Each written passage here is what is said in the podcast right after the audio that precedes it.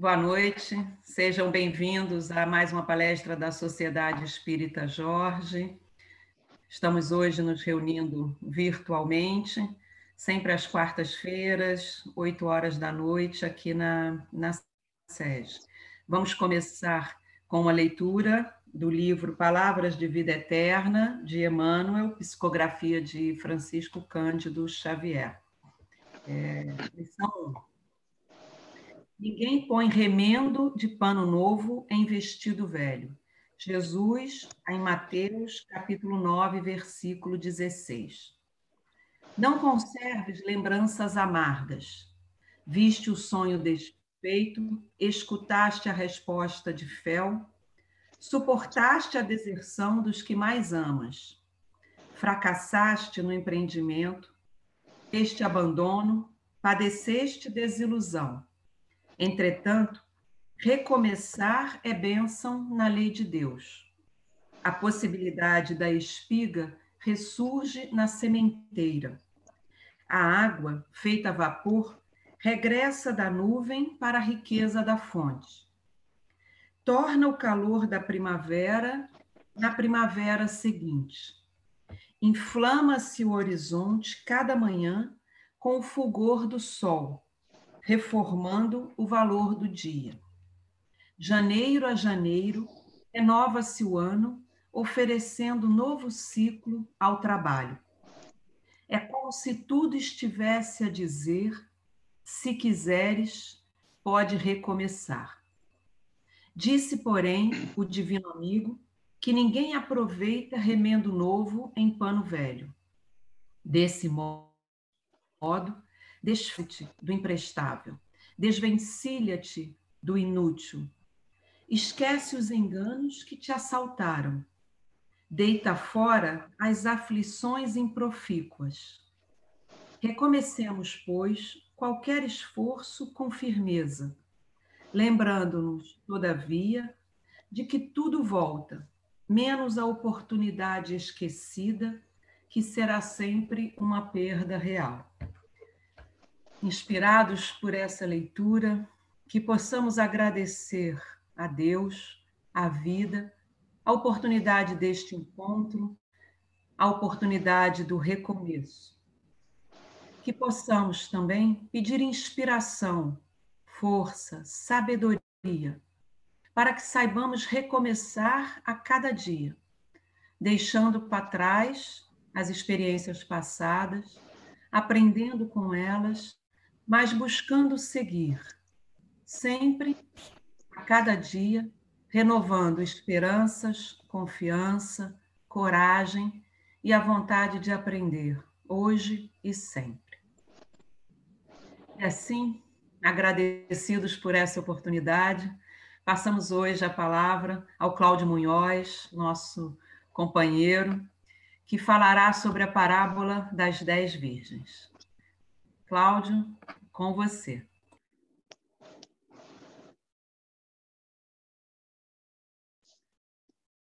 Olá, queridos companheiros.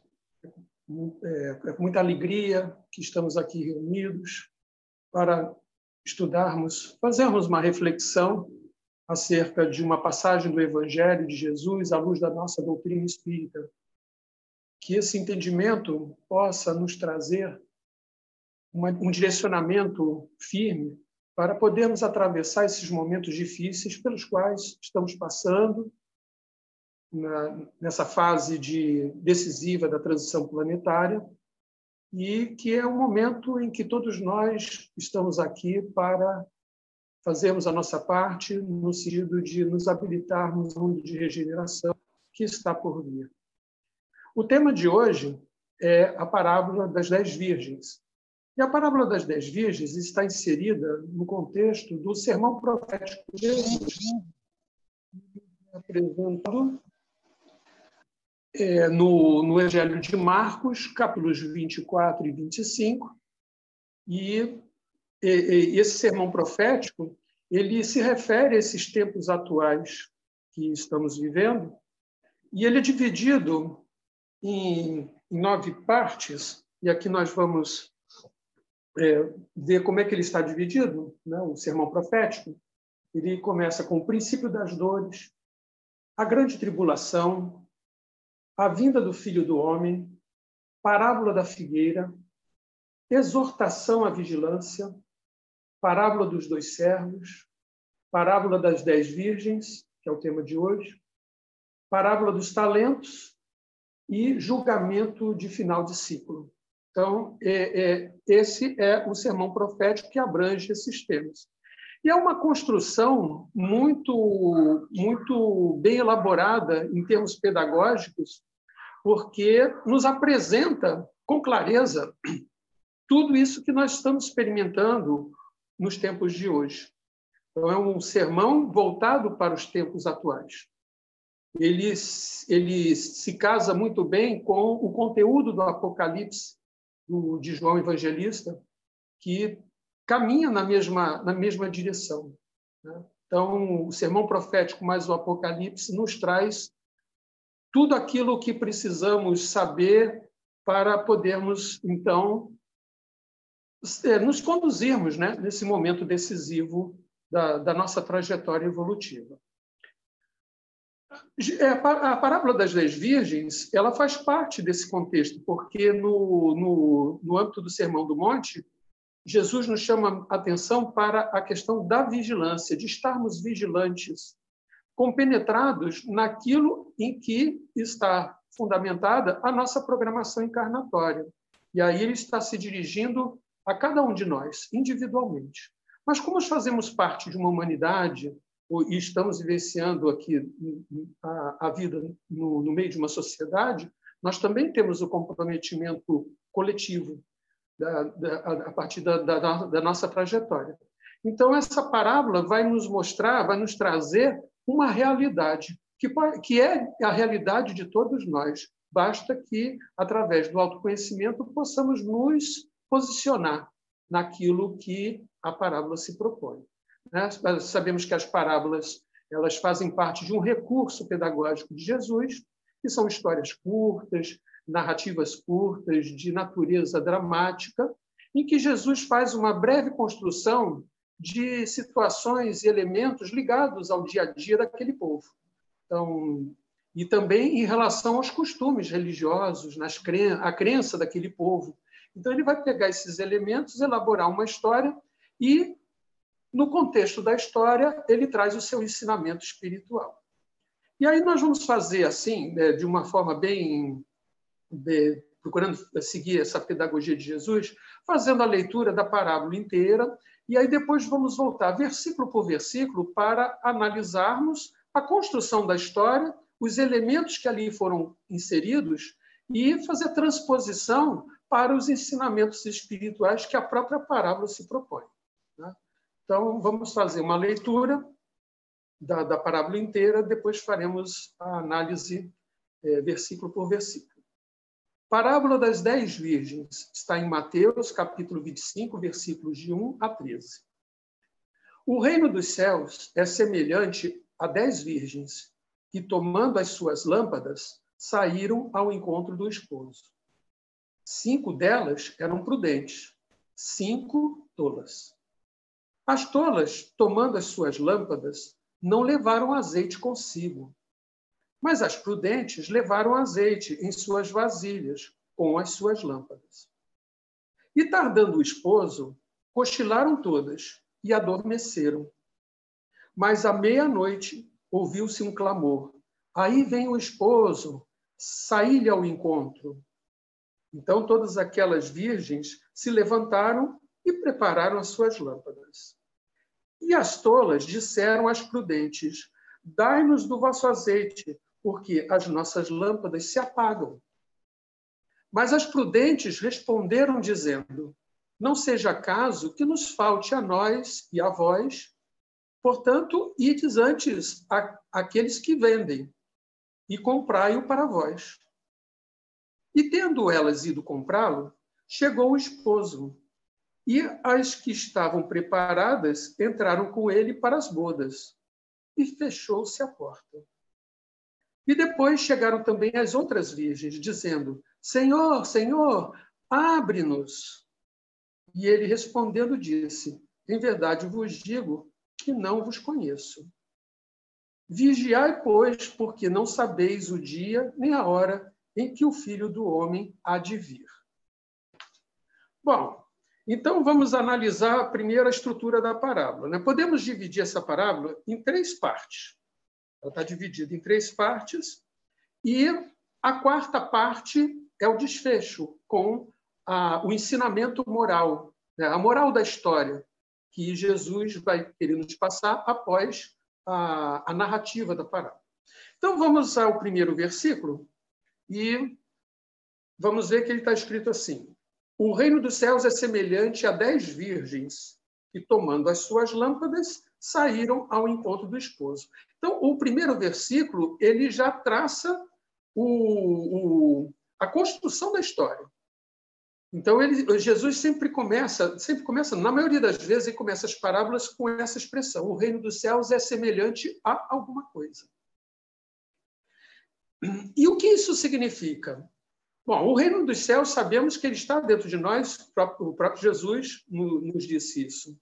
E o reino dos céus é uma construção que fazemos em nosso interior, no nosso ser espiritual, na medida em que vamos evoluindo. Então, é um estado de felicidade que vamos construindo dentro de nós na medida em que vamos progredindo moralmente. Então, o reino dos céus é semelhante a alguma coisa nas parábolas. E esse, é, esse alguma coisa é um objeto. É aquilo que, no desenvolvimento da parábola, vai nos trazer a ideia dessa construção do reino. Então, no caso dessa parábola, o reino dos céus é semelhante a dez virgens que, tomando as suas lâmpadas, saíram ao encontro do esposo. Então, temos aqui dez virgens que, tomando as suas lâmpadas, cada um, portanto, tinha a sua lâmpada, saíram ao encontro do esposo. Então, o que, que significam as dez virgens? As dez virgens significam a humanidade. Tomando as suas lâmpadas, lâmpadas, candeias, isso produz luz. Então, a lâmpada está se referindo ao ser espiritual. Cada uma das virgens levava sua lâmpada, ou seja, significa que ela, cada um é um ser espiritual. E as virgens, com as suas lâmpadas, saíram ao encontro do esposo. E nesse caso, quem é o esposo? O esposo é o Cristo, é o, o governador planetário, que através do seu evangelho, vai nos proporcionar as bodas, que é a aliança nossa com Deus, através do evangelho. Eu sou o caminho, a verdade e a vida. Ninguém, é, é, ninguém vem ao Pai senão por mim. Né? Então, ele, Jesus é o caminho da verdadeira vida, através do quê? Do evangelho que ele nos traz. E ninguém vai, vem ao Pai, que é uma, é uma trajetória interior que nós fazemos, um mergulho em direção a Deus, senão por Ele, Jesus o seu, e o seu Evangelho. Então, a, a história começa nesse sentido. Só que tem um detalhe: sendo as dez virgens a representação da humanidade, Jesus aqui vai estabelecer é, uma distinção dessa humanidade. Então, ele vai estabelecer perfis ele vai estabelecer arquétipos. Então, cinco virgens eram prudentes. E aí depois vamos entender por que elas eram prudentes. E cinco eram tolas. Então, ele divide as dez virgens em dois grupos: o grupo das prudentes e o grupo das tolas. Então, muito bem. As tolas, tomando as suas lâmpadas, não levaram azeite consigo. E aí entra um novo elemento, o azeite. Para que serve o azeite? Qual o objetivo do azeite? Né? Já vamos ver. Mas as prudentes levaram azeite em suas vasilhas, com as suas lâmpadas. Então, aqui já temos mais um desenvolvimento da história, da, da, da parábola. As virgens tolas não levavam azeite consigo, mas elas levavam a lâmpada. As prudentes levavam nas suas vasilhas azeite, o azeite suficiente. Né? Tudo bem. E tardando o esposo, cochilaram todas e adormeceram. aqui, essa expressão tardar o esposo significa que nós não sabemos exatamente o momento dos grandes acontecimentos da nossa vida, em termos de espíritos, individualidade, e em termos de coletividade. Temos uma programação a cumprir, portanto, naquele período estabelecido para cada um de nós, temos que dar conta dessa programação. Por isso que temos que ser prudentes, por isso que temos que ser, temos que ser vigilantes, para estarmos atentos e cumprirmos aquilo que nos foi colocado. Porque isso é muito importante para o nosso processo evolutivo. Sem vencermos essa etapa, não damos um passo adiante da nossa, na nossa evolução. E aí ficamos estagnados. Então, é muito importante termos essa consciência em relação à experiência encarnatória, a oportunidade que Deus nos dá para a nossa evolução. E esse esposo tardou. São os acontecimentos, o, o, o, o determinado desfecho. E como ele tarda, o tempo vai passando e nós, às vezes, cochilamos, adormecemos. E aqui o cochilo, o, o ato de adormecer, representa justamente a distração. É quando não estamos devidamente conectados. E aí, assim, adormecemos, cochilamos. Isso acontece com todos. Mas aí precisamos saber até que ponto vamos despertar. Porque também nós vamos encontrar nos textos bíblicos: acorda tu que dormes. Ou seja, e Jesus ainda falava: levanta-te e anda. Então, o nosso objetivo é, é permanecer acordado, em vigília, vigilantes e sempre em movimento, caminhando para frente e para o alto. E aí, então, é, tardando o esposo, cochilaram todas e adormeceram, mas à meia-noite ouviu-se um clamor. Aí vem o esposo, saí-lhe ao encontro. A meia-noite aqui, ela vai ter um significado de final de ciclo. Se nós formos é, estudar o, os elementos constitutivos do, do próprio entendimento e das crenças do povo hebreu, vamos ver que a noite, ela no seu sentido figurado, ela representa perigo, momento de, em que devemos estar vigilantes, porque é, é, é a hora que os animais ferozes atacam, que os, que os bandidos também atacam, né? que povos invadem outras regiões é, durante a guerra para tomar uma cidade de assalto, e coisas que aconteciam naquela época. E se formos ver lá na, no, naquele texto simbólico da criação, em Gênesis, vamos ver que no final de cada dia é, da criação, o texto diz assim e, assim: e assim foi a tarde e a manhã do primeiro dia, e assim foi a tarde e a manhã do terceiro dia. Eles não diziam a tarde, a manhã e a noite, porque Deus, ele é luz. A luz se fez, né? Foi a primeira a, primeira, o primeiro ato da criação de Jesus foi, foi, foi fazer a luz, e Jesus faz tudo à luz do dia. Então, por isso que o primeiro dia e o segundo dia terminaram na, na parte da manhã e parte da tarde, porque tudo em Deus é luz. E aqui, no caso, meia-noite vai representar um fim de ciclo, um momento decisivo, porque estava chegando o clamor da vinda do esposo. Aí vem o esposo, saí-lhe ao encontro. Ora, todas que estavam cochilando, às dez, se levantaram. Mas aí nós vamos ver uma, um, um, obstáculo que surge. É, então, todas aquelas virgens se levantaram e prepararam suas lâmpadas, ou seja, cada uma pegou a sua lâmpada e foi preparar a sua lâmpada. Acontece que as tolas disseram às prudentes: Dai-nos do vosso azeite, porque as nossas lâmpadas se apagam. E por que, que as lâmpadas delas se apagam? Porque elas não tinham azeite.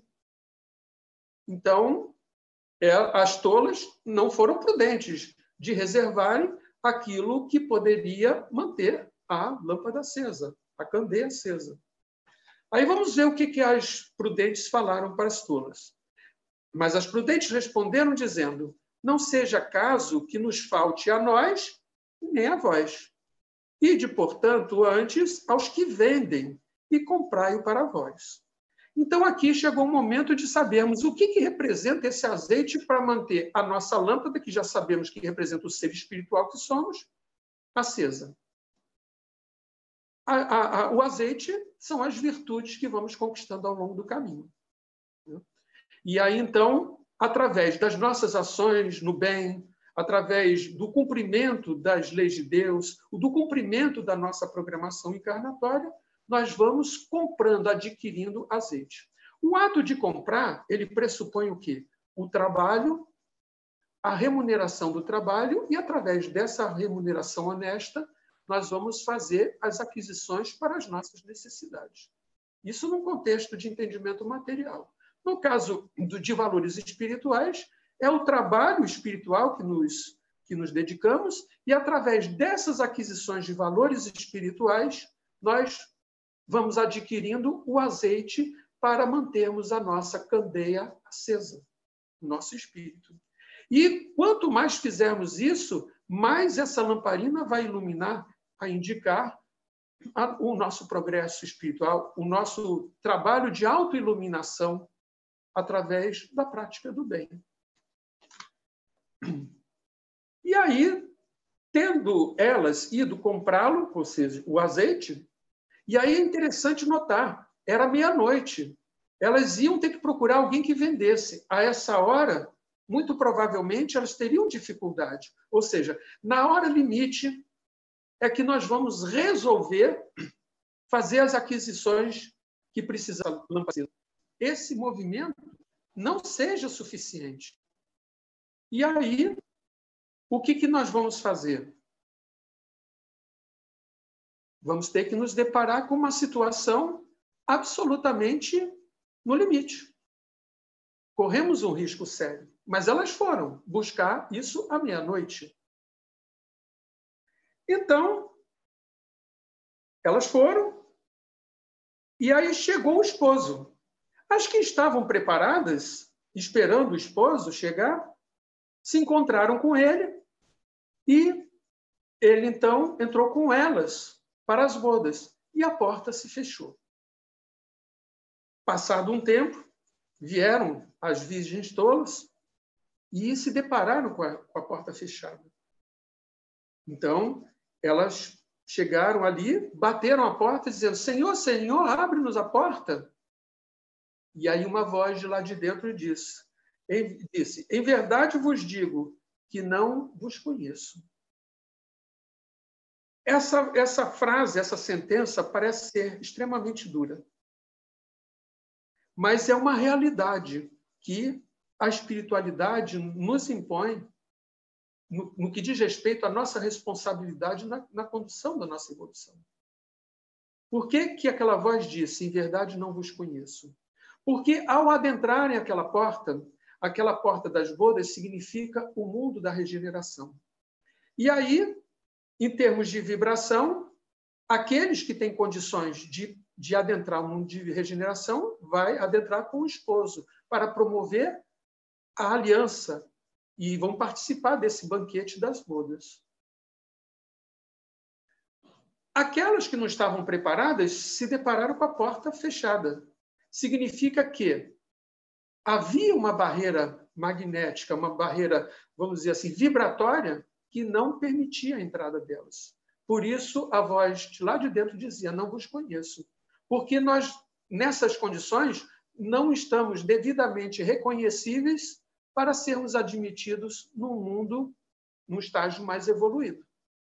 Então, tudo isso é uma questão de trabalharmos incessantemente a elevação do nosso padrão mental. Porque é ele que vai determinar as nossas condições vibratórias para adentrarmos um mundo num estágio mais evoluído. E após isso tudo, a, o desfecho da parábola, Jesus vai nos colocar a sentença. Vigiai, pois, porque não sabeis o dia nem a hora em que o Filho do Homem há de vir. Então, vamos agora nos concentrar um pouquinho nessa, nessa questão da vigilância, porque não sabemos a hora e não sabemos a hora de diversas situações. Por exemplo, quando estamos na espiritualidade, fazemos a nossa programação encarnatória, lá sabemos mais ou menos o tempo que vamos precisar para executar essa experiência. Mas encarnados, nós esquecemos. E aí temos que fazer um esforço muito grande para reaprender o que aprendemos no, no sentido da preparação dessa, dessa, dessa experiência encarnatória, porque as coisas não vêm de graça, não vêm sem esforço.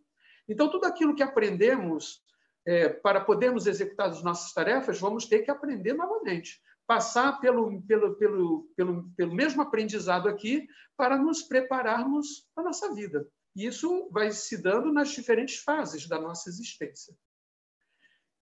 Mas nós não sabemos o momento em que essa experiência terá fim. Quando se dará a nossa reencarnação. E quando isso acontecer, nós temos que estar devidamente preparados para a prestação de contas. De modo que tudo aquilo que foi programado, nós vamos demonstrar o que realmente cumprimos ou não, se fizemos bem ou não aquilo que estava planejado. E a partir daí, então, são estabelecidas as novas experiências em função das correções dos erros cometidos, das novas situações em que seremos testados e das missões que, é, que serão colocadas em nossas mãos para também o nosso trabalho de auxílio na construção da obra de Deus, no aperfeiçoamento da, da, da humanidade como um todo. Então, nós não sabemos disso. E tem mais, como estamos no final de ciclo, também não temos noção de quando chegará o mundo da regeneração. Ele está às portas, mas o, o, dia exato, a hora exata, não sabemos isso. E, além do mais, isso não se dá numa virada de chave ou um estalar de dedos. É um processo gradativo. Então, nós temos que acompanhar esse movimento para que, na situação crucial, tenhamos condições de realizar aquilo que está previsto. Então, não sabemos se essa será a última encarnação, se será a nossa última oportunidade, já que o mundo de regeneração está às portas. Né? Então, e se não for a última, pode ser uma das últimas? E aí nós nos perguntamos: estamos na meia-noite? Estamos adormecidos, cochilando? Será que vão anunciar a vinda do esposo, e aí vamos ter que levantar e vamos ter que nos deparar com a realidade da, da, da, da nossa candeia, se temos azeite para mantê-la acesa? Então, essas perguntas temos que fazer a nós o tempo todo. Através do quê? Através do autoconhecimento, do mergulho interior, para podermos analisar aquilo que pensamos, aquilo que sentimos, as nossas ações, as nossas reações mediante os fatos da vida. Se naquilo que está de destinado às nossas expiações, se estamos conseguindo resgatar os débitos, se estamos reparando as faltas passadas, se estamos nos conciliando com os adversários, se estamos perdoando aqueles que nos ofenderam, ou se estamos pedindo perdão a quem nós ofendemos. Em relação às provas, naquilo que aprendemos até hoje, como, como estamos nos saindo na, na, nos testes? Naquilo que a, a, espiritualidade nos coloca para testarmos o nosso conhecimento, o nosso aprendizado. Até que ponto esse aprendizado está consolidado em nós? Então, as provas elas têm esse caráter. E a missão que nos cabe, quer na profissão, quer através de um trabalho voltado para o bem, numa instituição religiosa, de qualquer denominação, numa ONG, enfim, em qualquer situação em que podemos atuar para trabalhar no bem, ajudar ao próximo, ajudar aqueles que estão em dificuldade, também vamos ser medidos nisso. Aí vamos nos lembrar de uma outra parábola, a parábola do semeador. Daquelas sementes que caíram em terra boa, elas vão germinar, e vão dar árvores, e essas árvores vão dar frutos, uma a 100, outras a 60, outras a 30, conforme a capacidade de cada um.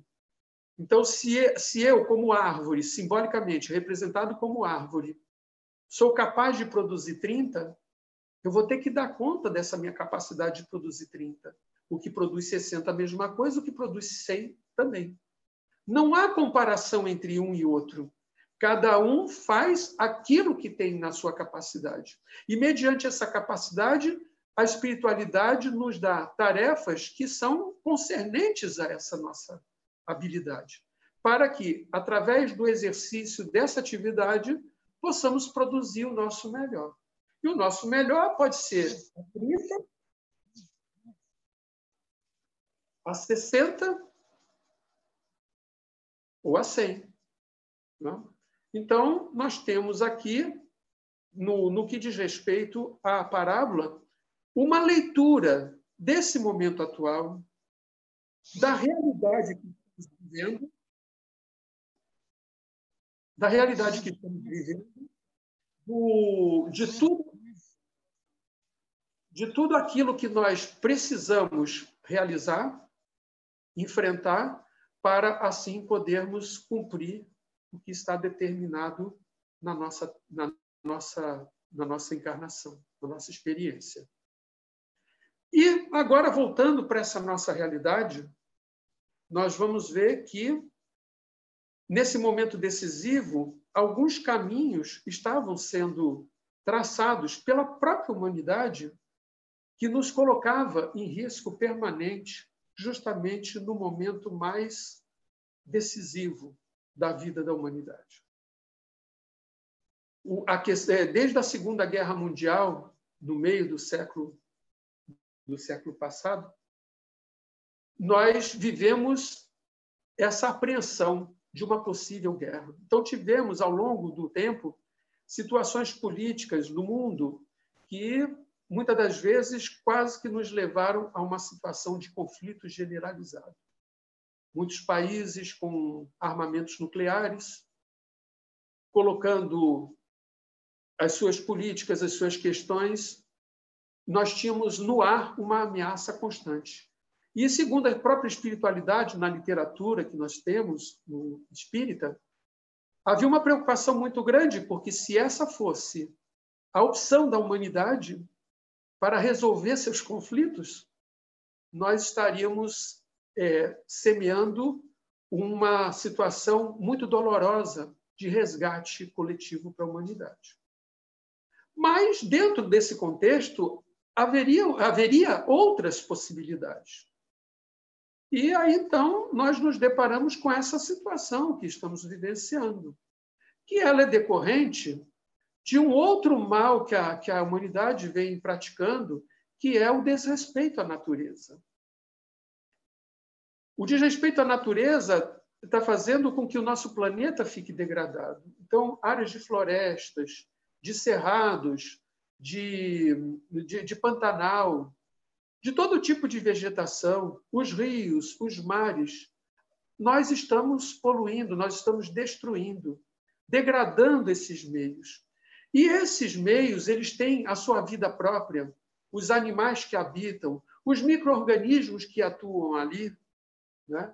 que, dentro do contexto da, da, do, do, funcionamento da natureza, e dentro desse processo sempre evoluído, evolutivo, crescente, em todos os reinos da, da natureza, né? porque o universo inteiro é regido pela lei do progresso. Então, tudo no universo é progresso. Então, os seres inteligentes que fazem parte né, do, do elemento espiritual, desde a da sua criação simples e ignorante, como, como princípios inteligentes, eles passam por uma série de experiências em que ele vai adquirindo conhecimento e, com isso, então, fortalecendo a questão do instinto. E quando chega à condição humana, como espíritos, ele então vai, dizer, vai fazer despertar sua consciência, desenvolver a inteligência, ele vai ter, ele vai trabalhar com os seus sentimentos, vai, vai é, desenvolver a razão, o senso moral e assim ele vai se expandindo nesse processo incessante de evolução. E aí, no caso, como nós estamos destruindo a natureza, o, e, e, realizando assim matança dos animais que ali habitam, aqueles que saem em busca da sua sobrevivência estão chegando mais próximo dos centros urbanos.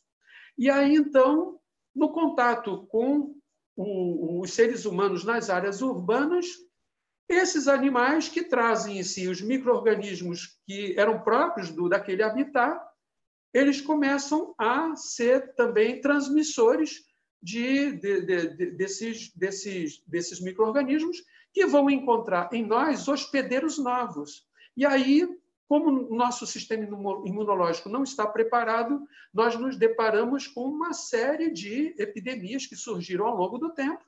Né? E agora, nessa situação que se transformou numa pandemia.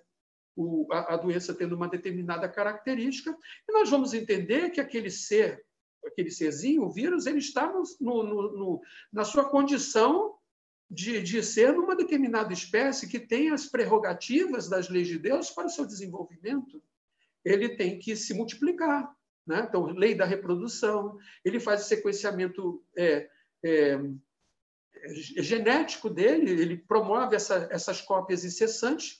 Né? Nessas cópias há as mutações, e ele precisa também de sobreviver. Então, a lei da, da, a lei da conservação também faz parte do aprendizado dele. Então, como no caso ele encontra um, um hospedeiro sem, sem a devida proteção, e como ele tem um, um nível de letalidade bastante intenso em, em, comparação com os outros, ele promove é, é, é, não apenas a morte, mas causa uma série de sequelas que vão comprometer a vida de quem adquire essa enfermidade. Então, a gente vê que a natureza ela está trabalhando no seu ritmo. Nós interferimos na natureza. Não existe nisso um castigo de Deus, mas a, a, a, execução de uma lei de causa e efeito. Se nós destruímos a natureza, nós tiramos da natureza a, a, sua, a possibilidade de se desenvolver conforme Deus estabeleceu em suas leis, todo esse processo ele continua existindo, só que em outras condições. E aí, como nós interferimos negativamente, nós vamos ter da lei de causa e efeito o resultado dessa nossa ação. E tudo isso se volta contra nós, como uma ação natural da lei. E aí, então, dentro desse processo de, de conservação, né, de, de deles terem. o ser ele começa a trabalhar na sua mutação uma forma também de preservar a sua o seu hospedeiro, porque ele precisa sobreviver na sua condição de vírus. Né? Então, por exemplo, eles não viviam harmoniosamente com seus hospedeiros lá naquele ambiente, é porque as coisas já estavam trabalhadas, desenvolvidas para a busca do equilíbrio. Porque tudo no universo concorre para a manutenção do equilíbrio e da harmonia. E como esse aprendizado lá para trás, do, do princípio inteligente, ele é calcado muito ainda na, na, no não despertar da consciência do princípio inteligente, todos os experimentos que o princípio inteligente passa nos diferentes estágios é justamente para o fortalecimento do seu conhecimento naquilo que ele vai manipular em termos de recursos que há no universo para a nossa evolução. Então, se fizermos um estudo aprofundado da codificação ou da, leitura, da literatura específica que aborda especificamente esses temas ligados à evolução do princípio inteligente e, e, até a chegada desse princípio inteligente à condição de espírito na fase humana da evolução, nós vamos entender esse mecanismo. E aí vamos perceber que tudo no universo está devidamente conectado regido por leis espirituais morais e leis materiais, que estão sempre se entrelaçando para manter tudo da criação de Deus na mais absoluta harmonia, no mais absoluto equilíbrio.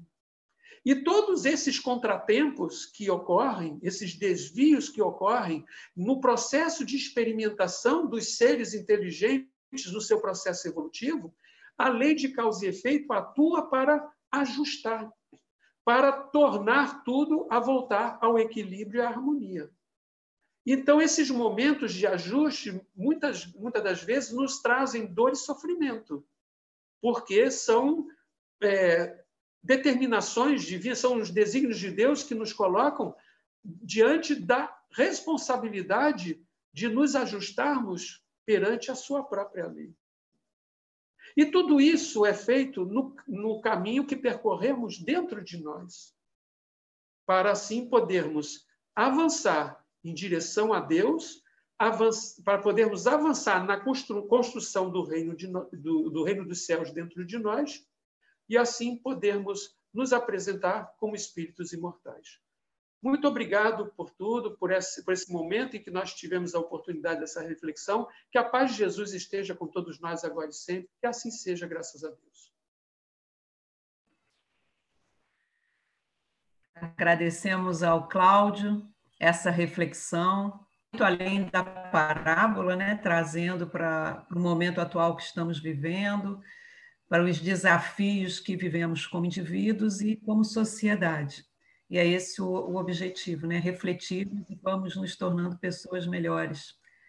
E queremos agradecer a todos a companhia ao longo desse estudo e agradecer a Deus, aos espíritos superiores, pedindo sempre inspiração, força, coragem e sabedoria para que possamos estar preparados, como nos disse a parábola, para o momento em que todo aquele aprendizado, em que o nosso aprendizado será posto à prova, em que vamos colocar em prática aquilo que vamos aprendendo na teoria.